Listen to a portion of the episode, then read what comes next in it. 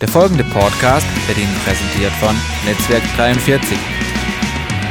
Einen wunderschönen guten Morgen wünsche ich euch. Ist super, euch zu sehen. Klasse, dass ihr hier seid. Und wir sind am Abschluss und am Ende unserer Serie Glaubensriesen Seelenswerke angekommen. Und ich freue mich auch, diesen Abschluss machen zu dürfen. Und gleich zu Beginn möchte ich euch auch ein kleines Geheimnis verraten, warum ich mich unter anderem so sehr freue, diesen Abschluss zu machen. Denn da ich gestern und heute hier in den Gottesdiensten sprich, konnte ich gestern mit den Jugendlichen nicht nach Stuttgart fahren zur Holy Spirit Night. Und die HSN ist wirklich eine super gute Sache, aber jedes Mal, wenn wir mit dem Bus zur HSN fahren, gebe ich mir im Bus ein Versprechen. Jedes Mal breche ich es auch wieder. Nämlich, wenn sich der Bus durch den kurvigen Schwarzwald schlängelt, dann sitze ich im Bus und ich kann weder nach rechts gucken, noch kann ich nach links gucken. Ich kann einfach nur geradeaus schauen und ich werde immer bleicher und mir wird immer schlechter. Und jedes Mal gebe ich mir das Versprechen, das war das letzte Mal, dass ich im Bus mitfahre zur HSN und gehe dann doch wieder jedes Mal mit. Und weißt du, die Jugendlichen, die, die kommen dann nicht zu dir und fragen, hey Martin, du siehst, du siehst bleich aus wie Kreide, können wir dir ein Wasser bringen oder so. Die finden das total lustig. Die finden das amüsant, weißt du, die drehen sich um, die denken, sie können jetzt ein Foto knipsen und, dann kann man es auf Facebook zeigen oder so. Die finden das total ulkig, ja. Und wenn man dann irgendwann nachts um 3 Uhr, 4 Uhr hier wieder rauskommt, dann denkt man eigentlich an gar nichts mehr außer an sein Bettchen. ich habe schon ein paar gesehen von euch. Ihr seid wann heute Nacht heimgekommen? Wie viel Uhr? Um drei und seid hier? Finde ich super.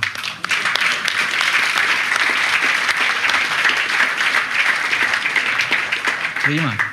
Aber zu unserem Thema Glaubensriesen, Seelenzwerge. Ich finde dieses Thema, das Pete Scazzaro in seinem Buch anpackt und auch anspricht, ich finde, es ist ein Thema, ist nicht einfach nur mal interessant und mal schön zu hören und ganz nett, sondern ich finde, sein Thema ist einfach wichtig fürs Leben. Wenn man sich die Zeit nimmt, sich damit auseinanderzusetzen und sich auch die Zeit nimmt, sich mit sich selber zu beschäftigen, dann kann dieses Thema richtig unter die Haut gehen. Ich finde es total wichtig fürs Leben. Ich habe sein Buch über die Weihnachtsfeiertage im Dezember gelesen und das ist vielleicht Geheimnis Nummer zwei. Ich habe es gehasst. Ich habe es echt gehasst. Also ich finde das Buch klasse, nicht verwechseln, aber es war einfach erleichternd, die letzte Seite gelesen zu haben, das Buch zuzuklappen, weil diese ständige Konfrontation mit dem Thema Sehenswerk, das fiel mir nicht leicht. Da ist auch anfangs gar nichts Mutmachendes dabei, wenn man so entdeckt, so hey, da ist bei mir ein Seelenswerk, hier bin ich klein, dort macht mein Ego zwar auf groß, aber ist grün und unreif wie unsere Tomate hier. Das ist nicht, das ist nicht unbedingt mutmachend oder fröhlich stimmend am Anfang. Und das war nicht leicht für mich. Und es ist auch so, beim Lesen merkt man, oh, da habe ich eine Baustelle, hier ist was in meinem Leben, da könnte ich dran schaffen. Aber wir hören lieber die anderen Sachen. Es ist nicht leicht zu hören, da ist ein Zwerg in meinem Leben, hier guckt ein Hobbit raus, da ist was verschrumpelt, das ist noch nicht reif geworden. Da hat so einiges Schweres dabei, was sich nicht so gut für uns anfühlt. Und es ist aber so, es gibt diese dunklen und unaufgeräumten Räume und Zimmer in unserem Innern, in unserer Gefühlswelt, in unseren Emotionen. Und die schauen wir nicht gerne an. Da machen wir lieber die Tür zu, die verstecken wir gerne, weil wir das nicht gerne angucken. Wir mögen helle und dekorierte und schöne, saubere Räume. Sowas haben wir gern. Und finden wir in unserem Leben verstaubte Winkel in unserer Gefühlswelt, dann, dann verstecken wir das lieber. Wir heben es nicht hoch ins Licht, sodass wir sehen könnten, wo das Problem liegt, sondern wir tun es lieber auf die Seite. Wir wollen es nicht sehen. Und ich denke, der Mensch im Allgemeinen und ich persönlich, ich neige dazu, ich will gar nicht wissen, wo sich die Seelenswerke in meinem Leben verbergen. Eigentlich, eigentlich möchte ich es gar nicht, möchte ich das gar nicht hören. Ich mag lieber hören, hey Martin, da bist du ein Knaller, das hast du super gemacht. Hey, da bist du ein Riese, du bist so ein toller Kerl, Schulterklopfen, nö. Sowas finde ich gut, ja. Aber das Gegenteil davon, wo Sachen noch nicht so gut sind, das höre ich mir nicht so, so gerne an. Und weil es ein schweres Thema ist, habe ich den Jugendlichen bei uns im U-Turn und diesen jungen Erwachsenen Mut gemacht, sich trotzdem mit diesem Thema zu beschäftigen. Und ich habe vor allem den Jungs in meiner Gruppe gesagt, hey, schau mal her, umso mehr du emotional gesund bist, umso mehr mögen dich die Mädchen. Ja? Und letztendlich, letztendlich ist doch nicht der schlechteste Grund, sich mal mit diesem Thema auseinanderzusetzen. Aber es ist so, ein Seelenswerk, der ist nicht attraktiv, den findet niemand begehrenswert, der ist nicht anziehend. Jetzt umgekehrt gilt es natürlich genauso auch für Frauen und für Mädchen, es gilt logischerweise für jeden. Umso mehr wir genesen an unserer Gefühlswelt und an unseren Emotionen, umso attraktiver sind wir für unsere Umgebung, für diese Außenwelt. Schönheit hat viel, viel weniger mit Äußerlichkeiten zu tun, wie wir so oft meinen, sondern Schönheit kommt wirklich von innen. Schönheit entsteht da, wo ein Mensch mit Gott Schritte macht und in seinem Willen lebt und vorwärts läuft. So umso mehr wir zulassen, dass Jesus an unseren Emotionen schaffen darf, uns auch zeigen darf, wo verstecken sich die Seelenzwerge, umso angenehmer und umso hilfreicher sind wir für unsere Umgebung. Und diesen Satz haben wir oft gehört in dieser Serie, dann lernen wir auch gut zu lieben. Und das ist, was unsere Umgebung braucht, das ist, was unsere Nachbarn brauchen, das ist, was jeder von uns braucht, dass wir gut geliebt werden, dass wir uns angenommen fühlen. Ist auch der Wunsch unseres Vaters im Himmel, dass wir angenehm sind für andere, dass wir hilfreich sind. Und auch diesen Vers aus dem dritten Johannesbrief, Kapitel 2, Vers 2, haben wir oft gehört und ich möchte ihn zum Abschluss mit reinnehmen. Mein Lieber, ich wünsche dir, dass es dir in allen Dingen gut gehe und du gesund seist, so wie es deiner Seele gut geht. So Gott wünscht sich, dass es uns gut geht in allen Dingen. Er wünscht sich, dass wir gesund sind, dass wir Freude haben im Leben. Einfach, dass es uns gut geht. So, Gott hat ein anderes Verständnis von diesem Begriff gut, wie wir das so oft haben. Wir hätten gerne, dass Gott zu allem, was wir uns so wünschen würden und was wir gerne haben wollten, dass er das so abnickt, sein Ja dazu gibt. Aber er hat ein größeres Verständnis für dieses Gut. Und meine Tochter kam mal vor Jahren zu mir mit noch so einer ganz kindlichen Stimme und so halben Sätzen, hat sie dann so gemeint, gell Papi, ein guter Papa, der muss auch mal Nein sagen. Hat sie so eine Sternstunde gehabt, ja. Ich sagte, ja, das stimmt, das ist richtig, ja. Aber als ich ihr das, letzte, das nächste Mal dann irgendwann Nein verteilen musste, hat sie schon wieder vergessen, was sie da an Weisheit aufgegriffen hat. Aber es ist so. Und auch unser Vater im Himmel sagt zu vielen Dingen in unserem Leben Nein und wir verstehen das oftmals nicht. Und es fühlt sich dann auch nicht gut an. Aber es führt dazu, dass wir reifer werden und dass unser Leben wirklich gut wird, so wie Gott es sich wünscht und wie er sich dieses Gutsein vorstellt. Und wir haben in dieser Serie von einer Mauer gehört, auch dass wir in unserem Leben an Mauern geraten. Wir können nicht links, wir können nicht rechts, wir fühlen uns alleine oder hilflos, aber wir stehen vor dieser Mauer. Und diese Mauer zwingt uns manchmal auch dazu, sich mit Dingen auseinanderzusetzen, auch mit Seelenzwergen oder mit emotionalen Sachen zu beschäftigen, die wir lieber verdrängt hätten. Aber dann stehen wir in unserem Leben vor einer Herausforderung, vor einer Mauer und wir sind wie gezwungen, jetzt hinzuschauen, was in unserem Leben nicht gut läuft, was in unserem Leben an Baustelle da ist. Und Gott lässt diese Mauer bewusst zu, einfach damit wir uns auch damit beschäftigen, vielleicht auch mit unserer Herkunftsfamilie und warum wir so ticken und so sind, wie wir eben sind. Und wir haben ja auch im Zusammenhang mit Hiob gehört, dass Gott unsere Seele weiten will. Und auch Hiob hat Schweres durchgemacht, aber letztendlich hat es Gott dazu benutzt, dass sein Leben so viel reifer war als zuvor. So Gott wünscht sich, dass wir gesund werden. Er wünscht sich, dass unser Leben wirklich gut ist. Aber dieses Verständnis von gut unterscheidet sich einfach von dem, was wir oft als gut empfinden. Wir kennen dieses Sprichwort, Ausschließlich Sonnenschein schafft Wüste. Und so ist es auch. Es braucht einfach auch Herausforderungen für unser Leben, in denen wir wachsen und reifen können. Aber Gott will, dass es uns gut geht. Er will, dass wir lernen zu lieben. Und er möchte, das ist der Untertitel für heute Morgen, dass wir emotional erwachsen werden und lieben lernen. So, während ich das Buch gelesen habe, habe ich einfach auch Verschiedenes bei mir entdeckt. Und man fängt dann auch automatisch an, man will ja dann auch irgendwo wissen, okay, was ist los in meinem Leben? Dann habe ich gebetet und habe gesagt, okay, Jesus, wo sind die Seelenzwerge in meinem Leben? Du darfst mir das zeigen, du darfst mir das sagen. Wo verstecken die sich bei mir? Und kurz darauf habe ich schon die Antwort gekriegt und habe es schon bereut, dass ich dieses Gebet dann auch gebetet habe. Und ich habe gemerkt, während ich am Lesen war, wie Gott nahe kommt an mein Herz und zu mir spricht und sagt, Martin, Du wolltest wissen, wo die Seelenzwerge sind. Ich kann dir mal einen nennen. Wollen wir mal mit einem anfangen? Martin, ein Seelenzwerg in deinem Leben, das ist der Besserwisser.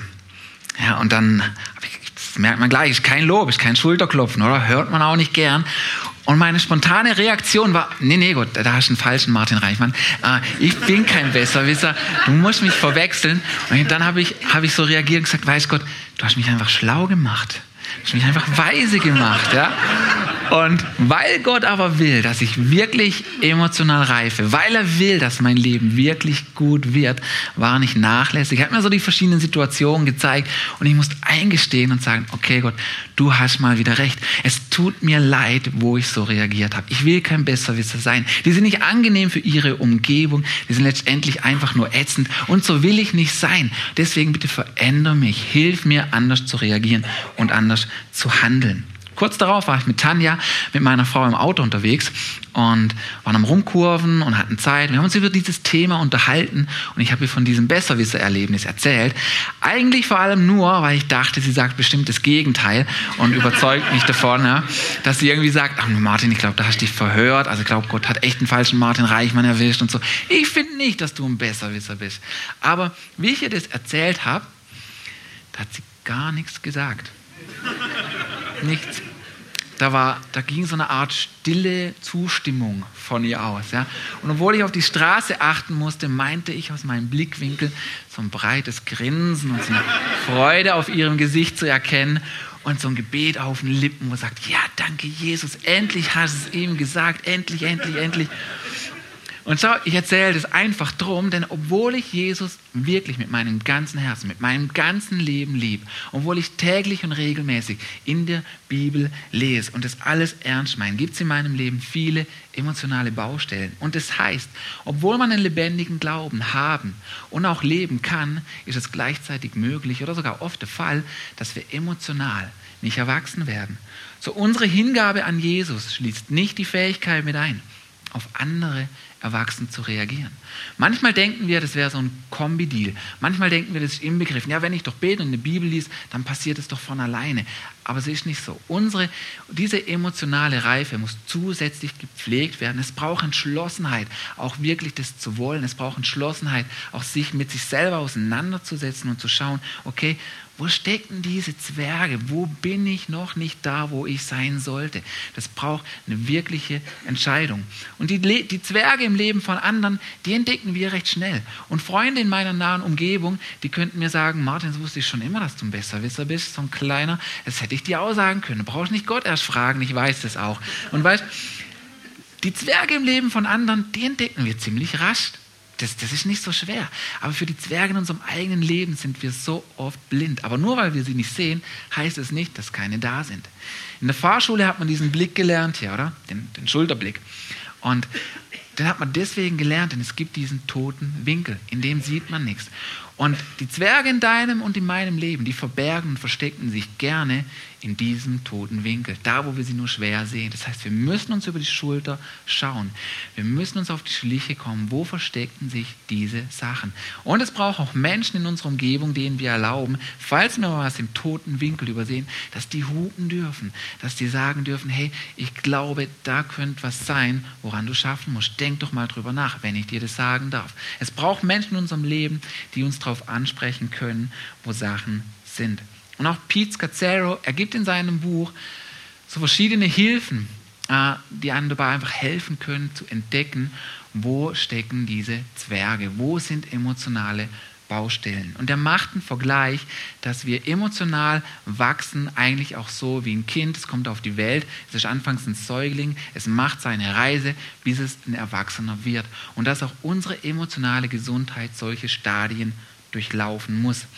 So, da wäre deswegen als erstes der emotionale Säugling, dann das emotionale Kind, ein emotional Heranwachsender und letztendlich, das wäre das Ziel, emotional erwachsen zu sein. Ich erkenne in meinem Leben Bereiche, äh, ich erkenne in meinem Leben Züge in allen vier Bereichen und es tut auch wirklich gut, irgendwo zu merken, hey, hier bin ich erwachsen geworden, hier habe ich Schritte gemacht, da war ich irgendwann mal wie ein Säugling, aber jetzt bin ich groß geworden, da reagiere ich gut. Das tut gut, irgendwo zu sehen und zu erkennen. Nicht leicht zu hören ist, wo verhalte ich mich noch wie ein Säugling, wo verhalte ich mich noch wie ein Kleinkind und bin noch nicht erwachsen geworden. So diese vier Sachen wollen wir uns mal anschauen. Ist man emotional noch im Säuglingsstadium, dann erwartet man, dass alle anderen für einen sorgen. Man kann sich nur schwer auf die Welt von anderen einlassen oder gar Anteil dran nehmen. Man denkt einfach nur an sich, so wie Babys eben sind. Ein Baby juckt es überhaupt nicht, ob du dir mal wieder als Vater oder als Mutter einfach mal eine Nacht wünscht, wo du schlafen kannst. Das, das, interessiert das Baby nicht. Das ruft dich trotzdem in der Nacht einmal, zweimal, dreimal, vielleicht auch fünfmal, vielleicht noch öfters, weil das Baby, das denkt nur an sich, das nimmt nicht teil an deiner Welt oder wie du dich fühlst oder was du für Bedürfnisse hast, sondern das Baby denkt nur, das Säugling denkt nur an seine Bedürfnisse und die dulden auch keinen Aufschub, die wollen sofort befriedigt werden. Und viele Menschen, egal wie alt sie schon sind, agieren manchmal noch wie so Riesenbabys. Ja? Die wollen immer gleich alles und sofort und wenn es Bedürfnisse gibt, dann müssen die auch sofort erfüllt werden. Die dulden dann keinen Aufschub. Und tatsächlich oder tragischerweise muss ich bei mir entdecken, manchmal wird mir ein Schnulli dann auch noch gut stehen. Manchmal, manchmal verhalte ich mich genauso, kann ich abwarten, denk nur an mich. Ist man emotional gesehen, noch in den Kinderschuhen, dann ist man zwar zufrieden, aber eben nur solange man bekommt, was man will. Ein weiteres Merkmal für diese zweite Stufe ist, dass man sich schnell durch Stress und durch Enttäuschung aus der Fassung bringen lässt. Und auch da finde ich mich nur zu gut.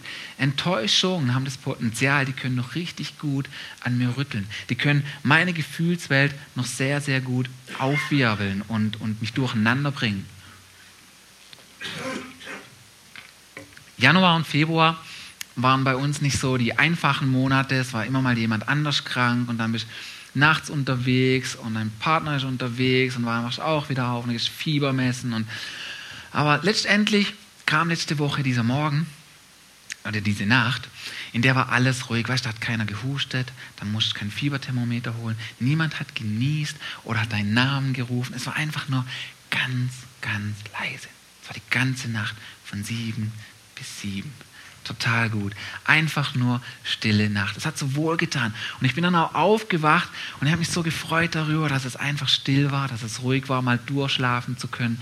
Und ich habe diese Freude auch Gott gebracht, weil ich so dankbar dafür war. Und eigentlich dieser Tag auch so weitergehen können, hätte mein jüngster Sohn an diesem Tag, wo mal alles wieder gut war und gut schien, nicht eine Schraube gefunden, diese Schraube genommen und er hat sie in eine Steckdose gesteckt. Und das hat ihm voll eine gewischt. Jetzt ist, ist, ist ihm nichts passiert. Da sind wir dankbar. Ich habe das als Kind auch mal ausprobiert. Ähm, und, aber die Enttäuschung brach so über mir zusammen. Und weißt du, da ist jeder unterschiedlich. Tanja ist da viel fester wie ich. Aber über mir brach es so zusammen, diese Enttäuschung. Und es ist nicht so schlimm, enttäuscht zu sein, aber diese Enttäuschung haben das Potenzial in meinem Leben an einem Fundament zu rütteln. Das heißt, ist vielleicht Gott doch nicht so gut. Zumindest nicht gut zu mir. Warum passiert denn das gerade jetzt, wo so ein schöner Tag ist und dann langt er in die Steckdose? Das brauche ich jetzt als letztes. Diese Enttäuschungen haben bei mir das Potenzial, daran zu rütteln, die Infragestellung ist Gott wirklich gut. Aber es ist eine Lüge, Gott ist immer gut. Aber daran sehe ich, da stecke ich noch in den Kinderschuhen. Da bin ich noch nicht habe ich noch nicht Wurzeln gefasst bei meinem Vater im Himmel, die sagen, du bist immer gut. Und im Vergleich zu Hiob, was er erlebt hat, ist diese Enttäuschung gar nichts. Aber Hiob hatte dieses, diese Haltung in seinem Leben. Er konnte bei allem, was ihm passiert ist, trotzdem auf die Knie gehen, um Gott anzubeten. Jetzt zu Gott bin ich schon gegangen, aber nicht um zu beten, sondern einfach nur um zu jammern, um zu klagen, weil ich gemerkt habe, auch da sind meine Wurzeln noch nicht fest.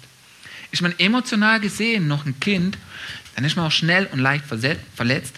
Man reagiert mit Nörgeln, mit Jammern, mit Motzen, mit Beleidigtsein. Und auch da denke ich, manchmal Schuhgröße 32 bei mir, wenn ich so reagiere, da bin ich noch nicht aus den Kinderschuhen raus. Da ist bei mir ziemlich schnell so ein Beigeschmack von Beleidigtsein, von Sturheit dabei. Aber selbst der emotional Heranwachsende, den treffen immer noch Herausforderungen wie das Muster, sich zu rechtfertigen, wenn er sich angegriffen fühlt. Und auch das war so ein Satz, wo ich dachte, wann ist dieses Buch endlich zu Ende? Es will ich doch alles gar nicht wissen. Es war so ein Satz, der hat mich voll getroffen, sich zu rechtfertigen, wenn man sich angegriffen fühlt. Und ich finde es clever von Pete Scazzaro, weil er schreibt nicht, sich zu rechtfertigen, wenn man, sich, wenn man angegriffen wird. Er schreibt, wenn man sich angegriffen fühlt. Und weißt, ganz oft werde ich nicht mal angegriffen, ich fühle mich nur so. Irgendjemand sagt was und ich fühle mich angegriffen und reagiere dann auch gleich drauf. Als Beispiel, Tanja kann zu uns den Heizungsraum geben und dann sagt sie, boah, ey, hier sieht es auch wieder aus. Ja, das sagt sie immer so, boah, ey. Nee, sagt sie nicht, aber sie geht halt in den Heizungsraum und sagt irgendwas drüber, dass der halt katastrophal aussieht. Und ich fühle mich dann gleich angesprochen. Und dann rechtfertige ich mich auch dazu und sage, was ist denn sonst alles machen? Ich kann sonst nicht alles machen. Und dann sieht sie halt so aus. Und dann schaut sie mich fragend an und sagt, ich habe doch gar nichts gesagt. Ich habe ich hab doch einfach nur, ich habe dich doch gar nicht gemeint. Ich hatte dich gar nicht im Sinn. Und das ist nicht jetzt nur eine Situation in meinem Leben mit dem Heizungsraum, sondern das ist ein Muster in meinem Leben. Das ist so ein Zwerg, das ich auf viele Situationen legen mag, dass ich mich schnell angegriffen fühle, wenn jemand mir was sagt. Und er macht Leben schwerer, als es eigentlich sein muss.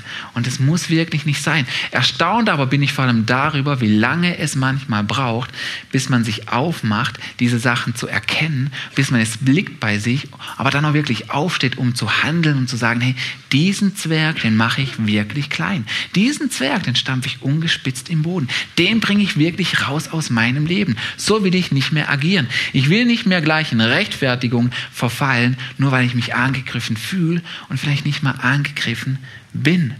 Und der emotional Erwachsene dagegen, der hat so ganz andere Züge. Und die will ich mich mit euch mal zusammen anschauen und diese Punkte vorlesen. Und wenn du hier Sachen entdeckst, du kannst dich auch einfach mal fragen, wo findest du dich? Aber du kannst dich jetzt auch einfach fragen, wo bin ich noch nicht der emotional Erwachsene? Denn der emotional Erwachsene, er kann Wünsche und Bedürfnisse direkt und ehrlich äußern. Das heißt, er verdrängt sie nicht. Und jeder von uns hat Wünsche, jeder von uns hat Bedürfnisse. Es ist wichtig, sie zu haben. Es ist wichtig, sie auch zum Ausdruck zu bringen oder sie zum Ausdruck bringen zu dürfen. Aber es ist einfach wichtig, dass man es ehrlich und auch direkt macht. Er erkennt und übernimmt Verantwortung. Er kann auch im Stress eigene Überzeugungen und Werte benennen, ohne feindselig zu reagieren. Er respektiert andere, ohne sie ändern zu wollen. Er gesteht anderen zu, Fehler zu machen, erwartet keine Perfektion. Er schätzt Menschen für das, was sie sind und geben. Er kann eigene Grenzen, Stärken und Schwächen einschätzen. Er fühlt sich in der eigenen emotionalen Welt zu Hause und kann empathisch auf Gefühle und Bedürfnisse anderer eingehen, ohne sich darin zu verlieren. Ich finde diesen Zusatz nochmal gut, ohne sich darin zu verlieren, weil wenn ich mich nur in das Leid von jemand anderem versetze, das hilft ihm letztendlich auch nicht, tue ich es deswegen gar nicht, ist genauso falsch. Hier einfach auch wieder die Balance zu finden. Er ist fähig, Konflikte erwachsen zu lösen, die auch die Perspektive des anderen berücksichtigt sondern ich finde es so stark, wenn ich mir das vorstelle, in einem Konflikt, wenn ich in einem Konflikt bin und vielleicht sage, was mir nicht passt oder wo ich mich verletzt fühle und mein Gegenüber denkt in dem Moment nicht an sein Recht oder wie er sich wieder aus diesem Konflikt ziehen kann, sondern er denkt sich in mich rein und fragt sich, wie geht es jetzt mir? Das ist eine andere Kategorie von Gespräch. Und wenn ich diese Punkte vom emotional Erwachsenen lese, dann denke ich einfach nur so, boah, bei so jemandem muss es gut sein zu sitzen. Bei so jemandem muss es gut sein, Zeit zu verbringen. So jemand möchte ich sein, so jemand möchte ich werden für meine Familie, für meine Kinder, einfach für meine Umgebung. So möchte ich agieren können, da will ich hin. Und deswegen schau die Frage, wie können wir da hinkommen? Und wie können wir, wie die Bibel sagt, schnell zum Hören und langsam zum Reden sein? Wie können wir zornig sein, aber es ist doch keine Sünde, weil wir angemessen und richtig mit diesem Zorn umgehen? Wie können wir richtig trauern und mit dem Schmerz umgehen? Wie können wir die Wahrheit in Liebe reden, ohne den anderen zu verletzen oder vor den Kopf zu stoßen? Und wenn wir uns in der Bibel anschauen, wie Jesus gelebt hat, dann sieht man auch einfach, dass seine tiefe Verbundenheit mit Gott, dem Vater, auch zur Folge hatte, dass er auf ganz besondere Art und Weise beim Menschen sein konnte. Jesus hat es nie getrennt, sondern er wollte nahe bei Gott, seinem Vater sein und er wollte und will nahe bei Menschen sein. Er wollte immer beides. Er hat es nicht getrennt. Und ein Sprichwort sagt, dass Liebe darin besteht, einem anderen Menschen seine eigene Schönheit zu enthüllen. Und Jesus hat das jedem, gegen, hat es jedem Menschen gegenüber getan, wenn dieser Mensch es zugelassen hat. Jesus wollte dem Mensch und will uns einfach enthüllen, dass wir wunderbar sind, dass Gott uns lieb hat, dass wir auf wunderbare Art und Weise einfach auch gemacht sind und dass er einen Plan hat für unser Leben. Und wir sind einfach auch eingeladen, es wie Jesus zu machen. Er konnte jemandem ungeteilt die Aufmerksamkeit schenken. Er konnte wirklich Liebe senden. Er konnte wirklich signalisieren, du bist mir wertvoll, du bist mir wichtig. Und wir sind eingeladen, es ihm ähnlich zu machen. Wir sind eingeladen, auch die Schönheit des anderen zum Vorschein zu bringen. Das Problem dabei ist einfach, dass wir uns selber immer wieder als Zentrum unserer Welt wahrnehmen. Und eigentlich können wir groß auch gar nicht anders, weil es sind immer meine Augen, durch die ich diese Welt wahrnehme. Ich nehme immer wahr mit meinen Ohren, was vor sich geht. Und ganz leicht kann es drum auch einfach passieren, überspitzt gesagt, dass ich andere so behandle, damit sie sich in mein Bild der Dinge einfügen, dass ich andere so behandle, als hätten sie keine eigenständige Entscheidungsvollmacht, weil ich mir wünsche, dass sie eben sich so verhalten, dass es in mein Bild passt und dass es so hinhaut, wie ich mir die Dinge wünsche. Aber jeder Mensch ist eigenständig und so will er auch wahrgenommen werden. Und darum ist es wichtig, wie rede ich und wie kommuniziere ich mit dem anderen. Darum ist auch wichtig, wie höre ich zu, wenn mir jemand was erzählt oder wenn man in einer Konfliktsituation ist. So reden und hören sind Schlüssel für echtes Leben, äh, Lieben. Wie sehr ich andere lieb, erkenne ich auch daran einfach, wie gehe ich verbal mit ihm um. Kann ich ruhig bleiben? Kann ich sachlich bleiben? Kann ich zuhören oder unterbreche ich ihn? Ich kann daran erkennen, wie ich mit dem anderen rede, wie sehr ich ihn auch liebe. So Kommunikation, in richtiger und gesunder Art und Weise. Ich glaube, das kann man lernen, das kann man üben. Ich glaube, da kann man Schritte machen, weil die falsche Kommunikation führt uns auch immer wieder ans falsche Ziel. Da kommt man dann nirgends an. So, ich habe das mal auf schmerzliche Art und Weise bei einem Pferd gelernt, weil auch Pferde können einen ja verstehen. Man hat den Pferden so eine Sprache beigebracht, so eine Kommunikation, dass sie einen verstehen können, ja. Und wenn man reiten will, tut man eigentlich gut daran, das ein bisschen zu verstehen. Jetzt, ich bin kein Pferdeflüsterer, habe keine Ahnung von dieser Sprache, aber ich war mal für ein Jahr auf der Nordseeinsel und dann habe ich, ähm, das sah halt so gut aus, oder? So eine Reitgruppe da am Ozean und am stürmischen See sind sie da mit ihren Isländern rumgeritten und dann dachte ich mir, das will ich auch mal machen, habe mich da am Reithof gemeldet und dann war ich auch zwei, dreimal mit ausreiten aber beim letzten Mal haben sie mir das ungemütlichste Pferd von allen gegeben. Das haben sie mir auch gesagt, haben gesagt, so also dein Pferd, das geht gerne durch. Vor allem ganz weit da vorne am Strand, wo alles schön weit und offen wird, da will deins immer losrennen. Und du musst darauf achten, dass das nicht passiert, weil wenn deins rennt, dann rennen all die anderen auch. Das war so eine Gruppe von zehn Leuten. Ja. Jetzt dummerweise, was ich, nicht, was ich nicht wusste, ist, dass wenn man auf dem Pferd sitzt, und wenn man seine Beine, seine Oberschenkel gegen das Pferd presst, gegen den Bauch des Pferds, dann signalisiert es, dann spricht das, dann redet und kommuniziert das dem Pferdchen, renn, renn mein Pferdchen. Ne? So, das wusste ich nicht. Jetzt dummerweise ist Folgendes passiert. Ich bin schon vom, auf dem Weg vom Reithof zum Strand vom Pferd gefallen, weil Pferde sind richtig, richtig gemein. Es sollte eigentlich Pferdsgemein heißen, nicht Hundsgemein. Pferdsgemein sind die, ja. Wenn man die nämlich sattelt, dann blähen die ihren Bauch so richtig dick auf, ja. Und du ziehst diesen Sattel an, denkst, hey, sitzt richtig satt, super, schwingst dich auf dein Gaul, gell. Und dann lassen die langsam wieder so die Luft raus, ja. Und dann sitzt der Sattel halt richtig locker. Das ist natürlich angenehm fürs Pferd, aber schlecht für den Reiter, in dem Fall auch schlecht für mich, denn ich bin schon auf dem Weg zum Strand vom Pferd gefallen, weil der Sattel den hier gemacht hat. Lag ich auf dem Boden. Aber dann sind wir geritten da am Strand, das war total gut. Und jetzt kommt da die Stelle, von der es hieß, da gehen die Pferde gerne durch, vor allem meins, ja. Und dann habe ich überlegt, so jetzt kommt die Stelle, oh, wer weiß, hat sich der Sattel vielleicht wieder gelöst. Jetzt presse ich mich mal lieber an diesem Pferd hier fest. Ja? Und weil ich nicht nochmal runterfallen wollte und genau dieses Festpressen hat dem Pferd signalisiert, du bist frei, lauf, auf, auf und davon. Ja? Und das hat es auch gemacht. Es ist voll abgepest, ich konnte nichts machen, es hat Vollgas gegeben, all die anderen Pferde hinterher. Der Reitlehrer am Schreien und ich war nie, nie wieder reiten seit da. Einfach aus einem Grund, ich habe die Sprache nicht verstanden. Ich habe sie nicht gekannt. Ich wusste nicht, wie kommuniziere ich richtig mit diesem Pferd. Ich hatte keine Ahnung davon, wie rede ich, so dass mich dieses Pferd auch richtig versteht. Und es ging halt voll in die Hose. Und so dieses Reden und Hören ist die Anwendungsebene für emotionales, erwachsenes Leben, für gutes Lieben. Ist die Anwendungsebene. Wie rede ich? Wie kommuniziere ich richtig? Und ich glaube, wenn man das schon bei einem Pferd lernen und üben kann und es auch funktioniert, wie sehr, wie sehr mehr sollten wir Menschen es uns zur Aufgabe machen, es einfach zu lernen, gut miteinander umzugehen, gut miteinander zu kommunizieren, richtig zu reden und es auch lernen zu wollen. Deswegen, lass uns mal anschauen, worauf kann ich achten, wenn ich am Reden bin? Worauf kann ich da Acht geben? Vor allem in einer Konfliktsituation. Da wäre erstens, über die eigenen Gedanken und Gefühle in Ich setzen, reden. Also zum Beispiel nicht sagen, ja, du verstehst mich eh nie, wie ich denke und wie ich fühle und wie ich bin und wie es mir geht. Das wäre nämlich gleich so eine Belagerung. Da fühlt sich der andere nicht gleich gut dabei, sondern fühlt sich gleich beschuldigt. Viel besser ist, einen Nichtsatz zu verwenden, zu sagen, ich fühle mich von dir jetzt nicht verstanden, ich fühle mich von dir jetzt nicht wahrgenommen, ich fühle mich verletzt. Mit so einem Satz kann das Gegenüber viel, viel besser umgehen. Dann als nächstes kurze Sätze verwenden.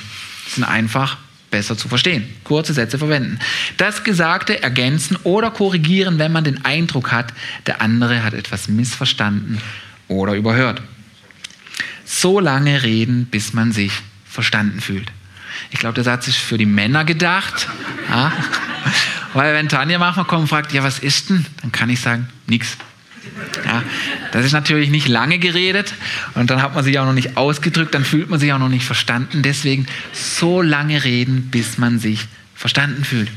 Wenn man nichts mehr zu sagen hat, das zu erkennen geben, ich glaube, das wäre es erst einmal.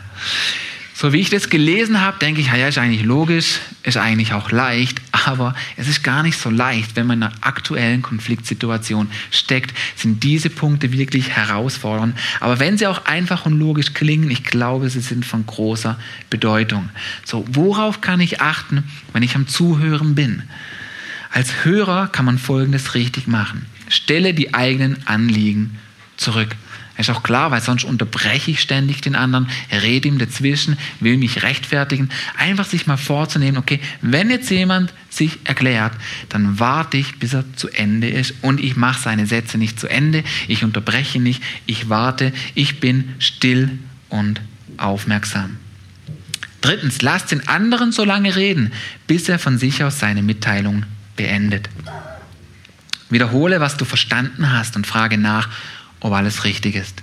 Den Satz finde ich wirklich wow. Ich meine, wenn ich in einer Konfliktsituation bin und jemand fragt dann noch mal nach, so hey, du hast das und das gesagt und äh, mir das und das erläutert äh, habe ich das so richtig verstanden? Da fühle ich mich wirklich abgeholt, abgeholt. Da fühle ich mich ernst genommen, da fühle ich mich wahrgenommen, da fühle ich mich wirklich am richtigen Platz. So letztendlich hat Streit, wenn man so mit Konflikten umgeht, wenig, wenig Platz und Raum. Letztendlich hat auch so der Widersacher Gottes eigentlich keinen Boden, wo er Streit säen kann, wenn man lernt, so miteinander zu reden. Wenn man lernt zu warten, bis der andere fertig ist. Wenn man sich darin übt, einfach still und aufmerksam zu sein. So Frage nach, ob es sonst noch etwas gibt, ist natürlich nicht so diese ironische Frage. Erst kennt man, ja, gibt es sonst noch was?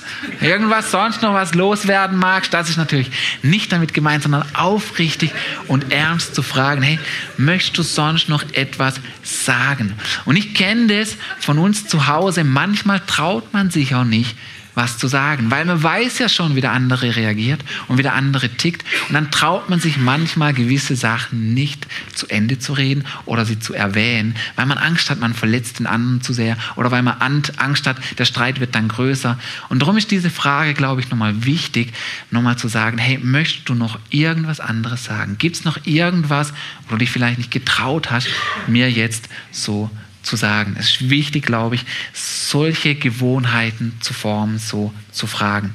So, was sich leicht liest und was sich leicht anhört, ist in der Umsetzung nicht so einfach, nicht so leicht. Darum glaube ich wirklich, es hilft enorm, sich damit auseinanderzusetzen, sich das anzuschauen, sich auch zu fragen, wie kann ich lernen, so zu reagieren. Aber es ist so, der, der redet, dem tut es so gut, wenn er einfach nicht unterbrochen wird. Und auch der, der zuhört, der braucht natürlich auch die Gelegenheit, bis zum Ende zuzuhören. Er braucht die Gelegenheit, auch zu wissen, was will er eigentlich wirklich sagen. Manchmal ist es doch nicht so leicht, sich zu erklären und zu, so darzustellen, wie man sich fühlt. Aber es sind wichtige und gute Punkte, nicht nur für Konfliktsituationen, sondern auch einfach wenn man redet, dass man die Sätze des anderen nicht zu Ende redet, zu Ende denkt, dass man jemand ungeteilt die Aufmerksamkeit schenkt. Auch wenn unsere Kinder nach Hause kommen, die reden gern und die reden viel, und ich erwische mich so oft dabei, dass ich einfach nur sage, ja, klasse, gut, ja, aber mach die anderen Sachen weiter, bin gar nicht bei der Sache und plötzlich merke ich, ja, war ja die falsche Antwort. Ich hätte ja Nein sagen müssen jetzt, ja. Aber weil ich nicht voll bei der Sache bin, weil ich ihnen nicht meine ganze Aufmerksamkeit geschenkt habe, geht es vorbei. Und darum ist es einfach, es ist nicht nur für Streit, es ist nicht nur für Konflikt, einfach auch für Leben miteinander. Aber dass wir Zeit in der Tasche haben, wenn wir andere fragen, wie geht's dir eigentlich? Dass wir Zeit dabei haben, auch wirklich zuzuhören, wie es dem auch wirklich geht.